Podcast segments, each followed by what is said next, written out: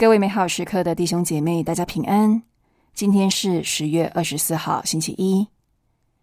美好时刻今天的主题是“光明之子”，来自《二福所人书》第四章三十二节到第五章第八节。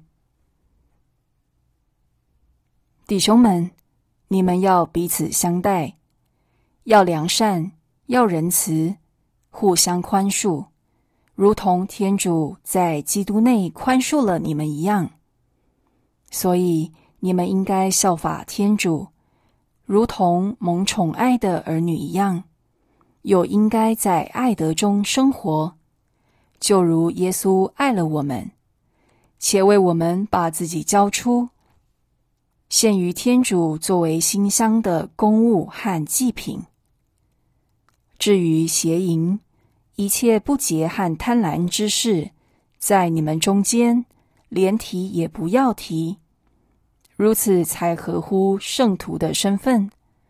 同样，猥亵、放荡和轻薄的戏言都不相宜。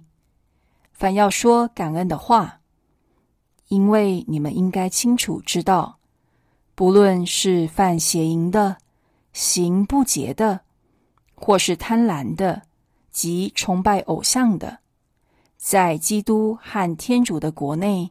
都不得承受产业。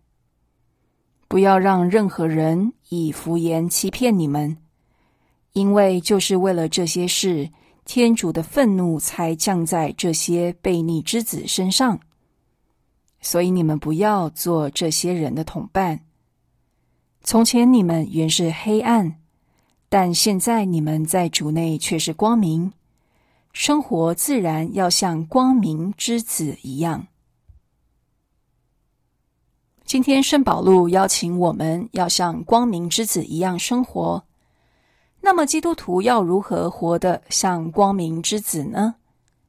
很多时候我们会以为好的基督徒就是守很多规矩，知道什么可以做，什么不能做。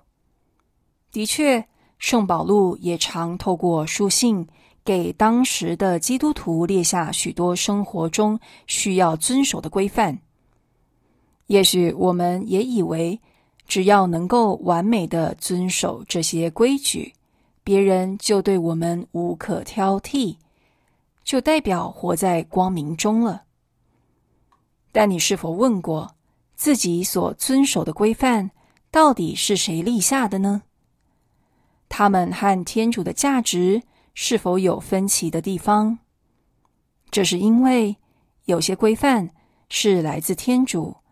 能引导我们更自由、谦虚、爱德，但有些硬邦邦的规范却是人设下的，让人更自负或更自责。